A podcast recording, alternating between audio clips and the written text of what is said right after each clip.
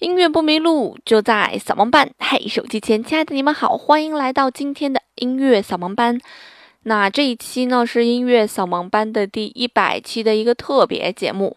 既然是特别节目，我们就暂时先不聊这个音乐家了，暂时不聊音乐知识了，我们来聊点别的。具体聊到哪儿我也不知道，我今天也没有写任何稿子，反正就是随性聊啦。因为这是一百期的节目啊。嗯，当初做这个节目的时候，第一期应该是在去年的四月份，所以零零总总算下来也做了大概有一年半的时间了。在这一年半的时间呢，得到了很多朋友的支持，也受到了喜马拉雅编辑的关注，所以我也多次被推荐。我觉得还是一件蛮幸运的一件事情。嗯，那么在做第一期节目的时候，其实做的叫做。乡村音乐讲的 Taylor Swift，当时很想跟大家去聊的是一些现代的一些音乐上的东西，可是后来由于音乐版权的问题，很多节目陆陆续续的不能播出了，所以我也就没有那么大劲头去做这个流行的东西了。嗯，这会牵扯到版权的问题，所以我就改做古典了，因为毕竟。那些音乐家都死了那么久了，基本也没有什么版权问题了。然后，因为一个音乐家死后五十年，就五十年之后他就没有版权问题了，所以相对来讲可能会比较容易一些。那说到音乐版权，大家可能会发现，现在在大多数平台，你会发现有些歌在这个平台能听，有些歌在那个平台能听。啊，或者有一些歌需要收费，那这其实就是二零一五年国家出台的一个保护版权的一个政策。那么自打这个政策出现之后呢，很多人都觉得音乐人的春天将要来了啊，因为版权受到保护，每播放一次你的歌曲，其实都应该向你给钱的，都应该给音乐人给钱才对。但其实。呃，中国的版权意识并没有这么强，直到现在，还有我身边的很多人还要跟我说说好烦，现在很多歌都要掏钱听了，这是为什么？呃，这其实是对音乐人的劳动成果的一种尊重吧，因为其实大家知道，做歌是一件非常费钱和费心的事儿。比方说，我们做一首歌，基本上便宜的大概在五三五千左右吧。贵的呢，大概就在一万到两万啊，或者这算中等的啊，比较合理是一万到两万，然后再贵的可能要十万、二十万，呃，据说薛之谦做一首歌要六十万，我不知道真的假的。所以说，嗯，既然这么昂贵的前期的一个制作费用，所以在播放的时候向大家索取一些劳动成果，这听起来是合理的，对吧？可是在中国。那么多年，大家听歌都是免费的情况下，他没有养成这个习惯，所以当收费时代到来的时候，很多人都在抱怨。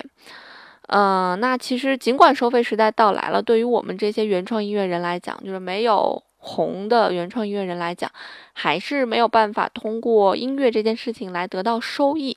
对于我们来讲，做音乐不花钱，其实就是一件万幸的事情了。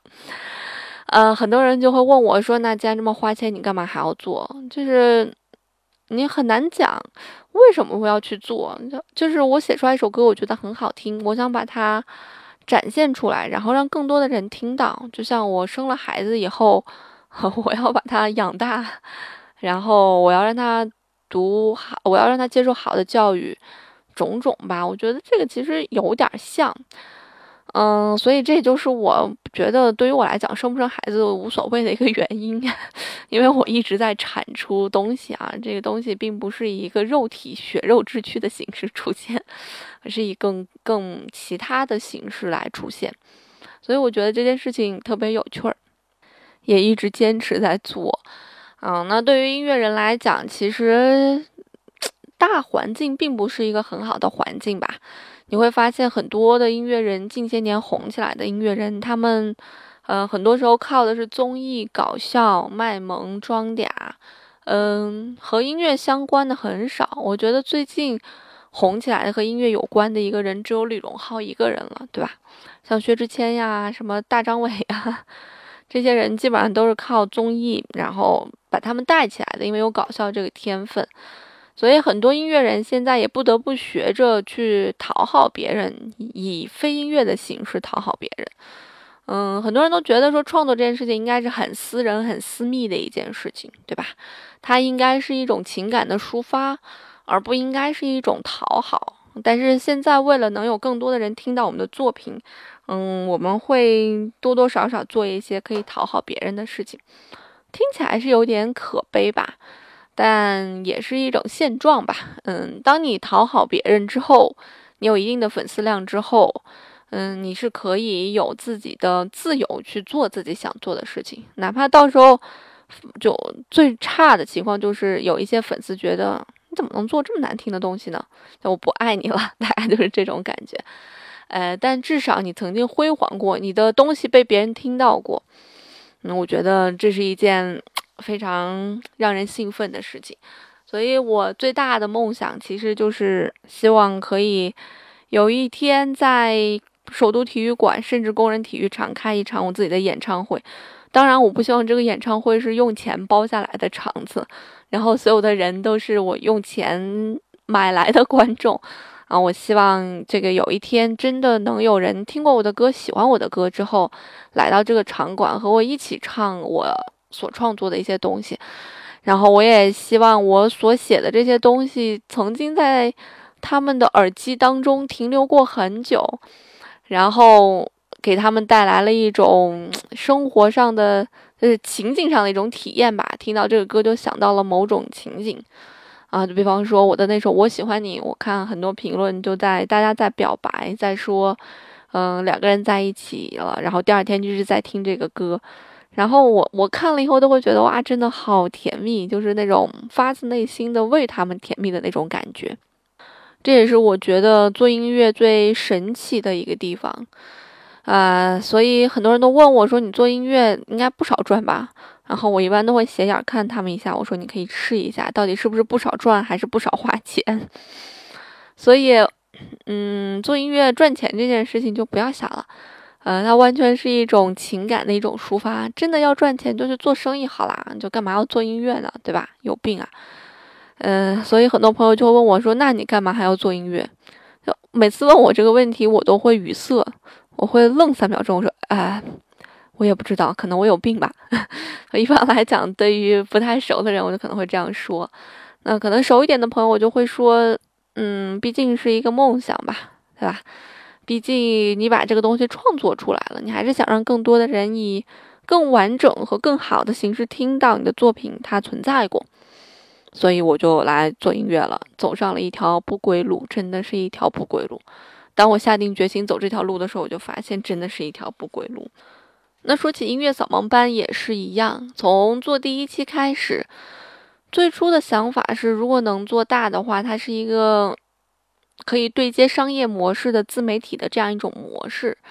但是其实当你做着做着，你会发现，嗯，如果想要对接商业模式，就会有很多商业手段被融进来。如果融的不是很巧妙的话，其实会遭遭到很多人的反感。嗯，我曾经有朋友就跟我说，说你做音乐扫盲班也没见你做太多广告啊。我说对，一般来讲我做广告都是打自己的歌，这就是我最大的广告了。其实，在当初的时候也希望可以对接一些商业模型。我是在回国的时候特别想做一些成人兴趣或者钢琴教育，嗯，艺术教育这方面的事情。因为我在国外上学的时候，我总感觉国外人的生活很丰富多彩，而国内，因为我当时有一圈朋友嘛，大家总是聊的就是和这个喜欢的人怎么样，和那个喜欢的人怎么样，或者聊聊谁的八卦啊，或者买什么包之类的，让我觉得反正很不舒服。我总是觉得这种感觉很不舒服。嗯，尽管那时候我也很想买那种包，但我没钱啊。但是我发现，当有一天你，比方说你一个月工资，或者甚至两个月的工资可以买得起一件奢侈品的时候，这种东西就是拥有一件啊就够了。你知道自己有这个能力做到这件事情就够了，就没有必要把这个当成自己一生的追求，或者去总是去讨论一下这种问题来彰显自己好像很懂时尚一样。我觉得是没必要的。我觉得更深、更深层次的可能是。要通过一些花费很多时间来积累的一些东西，可能会让人更沉淀一些。所以那时候我一直特别想做这个钢琴的教育啊，或者一些音乐知识的普及类的教育。嗯，可是我又觉得我自己的知识储备量没有那么大，我也对很多东西是一知半解，所以当时很纠结，就一直在想做还是不做。不过最后还是下定决心来做这样一个节目了啊，慢慢的也都做到了第一百期了，很神奇的一件事情。那在这回顾这一百期的节目，有的时候我会反听我自己的节目，会发现有一些我曾经讲过的知识点，我自己居然都没有记得那么清楚啊！可能是当时看完书，然后跟大家普及，普及完了以后就真的忘了。这个人的记忆真的是非常的不牢靠的一件事情。那我在做节目的时候，我也并不希望把我的节目做成一个非常古板的节目，上来就说大家好，今天跟大家来介绍一个音乐家。他的名字叫莫扎特。莫扎特呢是古典主义时期的代表人物，他的代表作有《魔笛》《费加罗的婚礼》。我每次听到这种节目的时候，我都很想笑。我觉得就是很有感情的当了一遍百度百科。呃，我不想把我的节目做成这个样子，我觉得很无趣。我觉得很多事情其实应该是。嗯，有趣才能够吸引到别人，吸引到别人，可能他才有兴趣更深层次的去了解这件事情。所以我每次都会找一个我自己都觉得很感兴趣的八卦，然后跟大家去分享。所以有一些音乐家我就非常的喜欢，比方说帕格尼尼呀、李斯特呀、瓦格纳呀，这些人的八卦太多了，讲起来我觉得非常的过瘾。那通过一些八卦，可能会引出来大家比较喜欢听的一些古典音乐作品，我觉得很好玩。那其实古典音乐这件事情，很多艺术修养就艺术素养嘛比较高的人，他去听古典音乐，他有的时候也会觉得压力很大，呃，听不懂想睡觉，压力很大，然后睡着了以后还怕别人看看自己，对吧？哎，起来四周打探一下，看看擦擦口水，看看周围的人有没有睡着的，啊，如果有睡着的话，就想一看，不怪我吧，对吧？但其实古典音乐这件事情，它自带的一个属性就是能让你睡着，因为它有的时候篇幅过于长，啊，让你听起来觉得压力很大，听不懂嘛，因为它太长了。所以其实很多人在建议听古典音乐或者古典音乐会的时候，你需要多听几遍，甚至说拿着总谱去听，啊，去看很多的介绍，关于作曲家和乐曲本身的一个介绍，再去听可能会效果好一些。那其实我想做的一件事情就是这样一件事情，让大家对一些作品的一些背景有一个初步的一个了解。那至于对于曲式上的一些分析，或者对于配器上的一些更专业的事情，我觉得那应该属于专业音乐学院的人需要做的事情。嗯，我的能力没有到达那么精深，我能看懂，我能知道，我能看见别人的分析，我知道它是怎样的。但是如果你要让我自己去分析的话，对于我来讲，我没有多年的积累，那我也不好去贸然的去分析而误导大家，所以我也没有做这样一件事情。所以整个节目，我还是希望它以一个轻松活泼的氛围呈呈现给大家。那其实做了这么多期了，也没有对接到什么商业模式。如果大家有什么好的商业模式，可以给我提建议的话，可以给我私信啊。但是我近期确实特别想做一件事情，就是我还是想探索一下在线的这种成人教育有没有可能性。嗯，很多人都觉得这个成人的收益其实是不稳定的，这个我承认。呃，这个。对于大家来讲，可能孩子的收益会更稳定一些，这是肯定的，对吧？因为刚需和非刚需嘛。但是其实，在中国的这个市场，包括在人们的潜意识的需求里面，对于艺术、对于知识，嗯，对于这一块的需求还是蛮大的。那也就是因为这个需求很大，像得到啊、喜马拉雅呀，慢慢的走进了大家的视野。那也有很多人很无聊啊，去看什么短视频直播、火山呀、快手啊。我也在看，我有时候也在看。我有的时候边看的时候，就边会质疑自己，说这么无聊，你你还在看？你到底在看什么？这么无聊，还有那么多人在看，他们到底在看什么？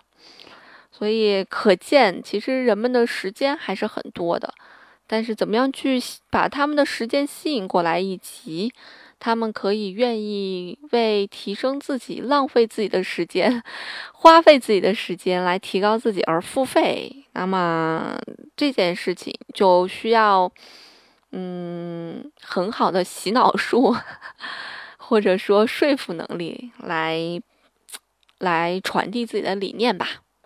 那近期我也在琢磨，我想开一堂课，因为我总是收到一些私信，想让我聊一聊跟写歌有关系的一些事情。我想开一堂在线的课程，其实是跟音乐创作有关，呃，不能叫音乐创作，叫歌曲创作吧。因为音乐一般来讲，我们指的是乐器，而歌曲它指的是歌词和乐曲。嗯，我从十一岁开始写歌，也写了十多年的歌了。其实陆陆续续的也得到了专业人士的一些肯定，碰见了一些大咖，得到了一些肯定，也让我增加了一些信心。嗯，那我自己在线下也带过一些歌曲创作类的课程，我觉得很很有趣儿。其实这一类的课程对于大多数人来讲，应应该是敬而远之的，可是大家又非常向往这样一件事情。那我想做一个试验，就是看看。能不能在我的指导下，大家在两个月的时间内，可以多多少少的创作出来自己的一首小小的作品？这是我想做的，我的嗯创业梦想的探索的一步，也是我想做的写歌这件事情探索的一步。当然，这件事情我我希望我我可能会开一个收费的课程啊，不会再去免费。这样跟大家聊天的形式跟大家交流，呃，收费的目的有两个。第一个目的就是我赚点生活费，这个很现实的一件事情啊，呃，我就不多说了。因为因为其实我现在做了很多事情，它都是免费的，比方说音乐扫盲班啊，做音乐呀这些事情基本上都是免费，甚至搭钱的。呃，所以我我我想看看能不能有一点点收益啊，就算是我的生活费。然后第二点呢，其实，当创作这件事情，如果你没有一个互动和交流的话，只是一个聆听的一个过程，我相信你肯定写不出来一首歌，除非你的能动性高到一定程度了。所以我打算以一个互动和一个课程的形式，在线的一个形式，然后呈现给大家。嗯，也非常感谢这个互联网发。发展的速度让我们可以做很多在家待着就能 做好的事情啊！那这是我的第一步。那我第二步可能会开一个乐理类的课程，这个课程我没有想好收费还是免费。我觉得这个课程应该可以免费给我拉点粉啊，所以这个乐理课可能是第二步一个课程。那么第三步的一个课程呢，就是一个钢琴类的一个课程。嗯，可能会有两个班，一个班是速成班，一个班是一个。中规中矩的这样一个班型。那如果你对我的这个课程感兴趣的话，你可以私信我，然后可以加我微信哈。呃，创作课我已经开始进行我的课程的设置以及录制了，所以估计月中的时候我应该会开始开班。呃，课程会持续两个月。那么钢琴的这个课程还没有开始，现在我想招募一个志愿者，只有一个志愿者，我想他可以陪我一起研发一下课程。就是你可以什么都不会，我希望你什么都不会，但是我希望你有一个可以坚持下来的心，以及你需要有台琴啊。然后我希望可以通过一个到两个月的时间，看看有没有可能性，你去弹会一首作品。嗯，那么这个。Volunteer 这个志愿者是全免费的，然后加了微信之后，我会指导你每周需要干什么。那你需要做的事情就是把我每周布置给你的任务，然后一一都完成了。这件事情非常的重要，就一定要按照步骤来完成，好好来配合我。这都是我对志愿者的一个要求吧。只有一个人啊，多的不太想带。嗯，我希望你也可以给我更多的反馈。那么。因为只有一个人，我觉得应该还是好招到的。所以，如果这个节目在上线之后两三个月你听到了，嗯，那估计这个时候可能收费课程就要开始了，你可以来参加这个收费课程啊。好啦，那其实今天的节目蛮愉快的，因为我也没做任何的准备，就来跟大家絮叨了。然后这么快，时间也就到了二十分钟了。那最后呢，还是想打一波广告，因为我的专辑在九月份的时候刚刚发行了，然后里面有八首歌，嗯，如果大家有兴趣的话，可以去各个各大音乐平台去搜我的歌啊，都能听到。那最后肯定是要送上一首我自己的歌啦，把一首我自己的歌叫做《沿着花香的季节》，虽然大冬天的不太合适哈，送给大家，但是这是一首很欢快的歌曲。那就这样啦，音乐不迷路就在扫盲班，希望你可以跟我一起来学习作曲、写歌。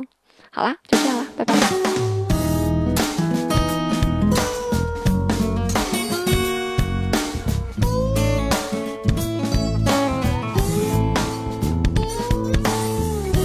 我轻轻地喊着昨天有你在的时间，分量不多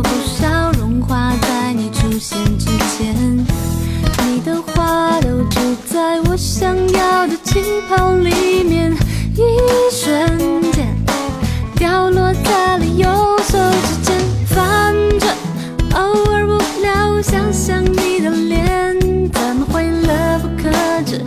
又回到你的场景中间，你在温柔就会晒着太阳，暖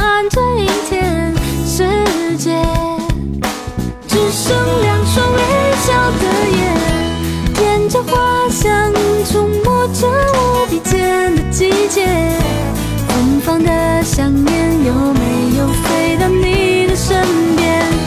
你是一首总写不完的优雅诗篇，我也舍不得放下笔，让故事完结。你是琴弦